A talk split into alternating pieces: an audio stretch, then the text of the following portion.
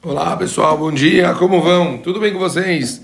Continuamos o nosso estudo Orchot Tzadikim, a psicologia dos justos. A gente viu ontem sobre a misericórdia e hoje o capítulo que a gente vai estudar é a psicologia da crueldade. A crueldade é baixuto o oposto da misericórdia, escreve Orchot Tzadikim. Eles são cruéis e não têm compaixão alguma.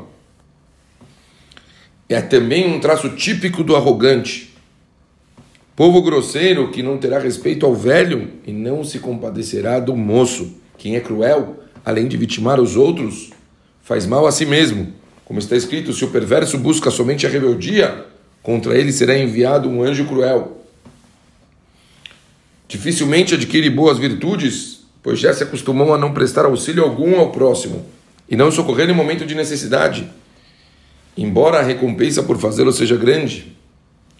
Pachuto, a gente percebe que o Orhota de Kim ele deixa claro que é uma característica que ela inibe as outras. Uma pessoa que tem isso, ele não vai conseguir ter bondade no coração e, portanto, ele não vai conseguir adquirir outros tipos de virtudes. A crueldade entrega, in, integra o caráter daqueles cujo sangue se assemelha aos dos leões, o que os faz querer atacar as criaturas e rasgá-las aos pedaços. Quando pessoas como essa se zangam, Qualquer traço de piedade que possam ter em seus corações se minimiza ao máximo, cedendo lugar ao sentimento de selvageria que aflora e deseja destruir tudo que vê pela frente. Não há estado de fúria comparado ao de uma pessoa cruel. Uma das formas de compreender tal intensidade é colocar a face aos igualmente intensos, mas totalmente opostos atributos de Hashem. Um exemplo, quando tua ira desperta, junto com ela desperta a sua misericordiosa, a sua misericórdia.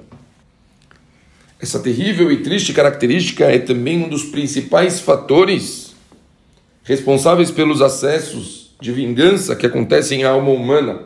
A Torá alerta claramente ao homem para que se deixe tomar pela vontade de vingar-se de seu semelhante. Devemos estar sempre atentos para expulsar qualquer desejo de vingança de nossos corações, jamais permitindo que ele se amplie, o que ele deve, tipo, chegar a uma ação mesmo. E se o inimigo ele acabar caindo, mesmo que não tenhamos causado nenhum mal, os nossos sábios proíbem a gente de se alegrar com isso. Porque eles falam que também é um sinal de crueldade. Não se alegre, está escrito isso, não te alegres com a queda do seu inimigo.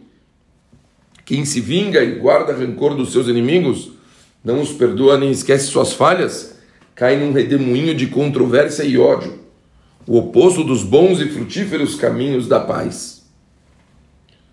Bom, Aqui a gente já tem suficiente para hoje.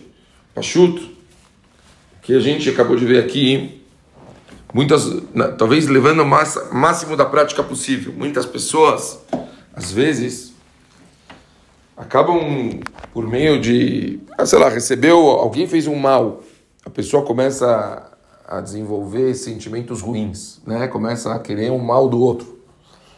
Aqui o livro ele é claro. Se uma pessoa ele desenvolveu um sentimento negativo a tal ponto que ele fica querendo o mal de outra pessoa, que ele fica guardando o rancor, fica sentindo ódio, fica é, tendo coisas negativas, essa pessoa ela pode construir um, uma, uma redoma dentro de si mesmo, onde ele para de ter sentimentos de piedade sobre os outros. Ou seja, às vezes pode até ser que começa isso para você sentir por uma, uma pessoa específica. Mas se a pessoa não se trabalha, se a pessoa não tenta, como a gente viu agora aqui imediatamente, de ter um sentimento negativo, ele começa a despertar sentimentos positivos de piedade, de tentar é, perdoar o outro e assim por diante, isso se constrói dentro do cara. E o cara começa cada vez mais a sentir mais raiva, mais rancor. Infelizmente é uma característica que ela não vai embora sozinha. A pessoa fica é, remoendo dentro de si, né? Aquele, né? aquele negócio contra outra pessoa, fica remoendo, remoendo. Bom, infelizmente isso cria uma crosta que a pessoa né, começa a ser uma pessoa mais dura, uma pessoa sem sentimentos bons, sem vontade de querer ajudar. Ele fica como se fosse uma pessoa ruim mesmo. Então, o Rav escreve que isso é uma coisa terrível. Quer dizer, a gente tem que conseguir tomar um cuidado absurdo para não chegar a ter esse tipo de, de, de sensação horrível de você não sentir nada pelos outros, não sentir nenhum tipo de piedade, bondade, querer ajudar. A pessoa ela começa a, se, a ser uma pessoa fria, uma pessoa seca, uma pessoa que ele, Pachuto, não se preocupa com os outros. Então, talvez esse é, grande, é, o, é o grande início desse capítulo que a gente deve levar com a gente. Como a gente chega nisso, né? Quer dizer, como é, é, é, é, fácil, porque a gente começa a ter sentimentos ruins pelos outros, às vezes a gente chegar numa coisa tão, tão negativa. Então, talvez o primeiro. A gente já viu o que, que é o, o. Como a Torá ela vê de uma forma tão ruim o, essa pessoa é, cruel. E, e como a gente pode chegar, às vezes, indiretamente, em, em, começar a sentir isso e desenvolver uma característica assim. E lembrem, uma pessoa assim, ele depois tem dificuldade de desenvolver características positivas. Então você vai acabar enfiando dentro de você uma coisa que dificilmente você vai tirar. Então o grande ensinamento de hoje é se tem alguém que te fez coisas ruins, se tem alguém que te fez coisas que você está incomodada, desencana. Trabalhe em si mesmo para você não guardar ressentimentos, não guardar rancor, não fique com nada, porque isso pode depois te prejudicar de uma forma, quer dizer, olha que, que incrível. Não é porque você não tem que porque você não vai fazer mal para ele, mas para você que você vai fazer mal.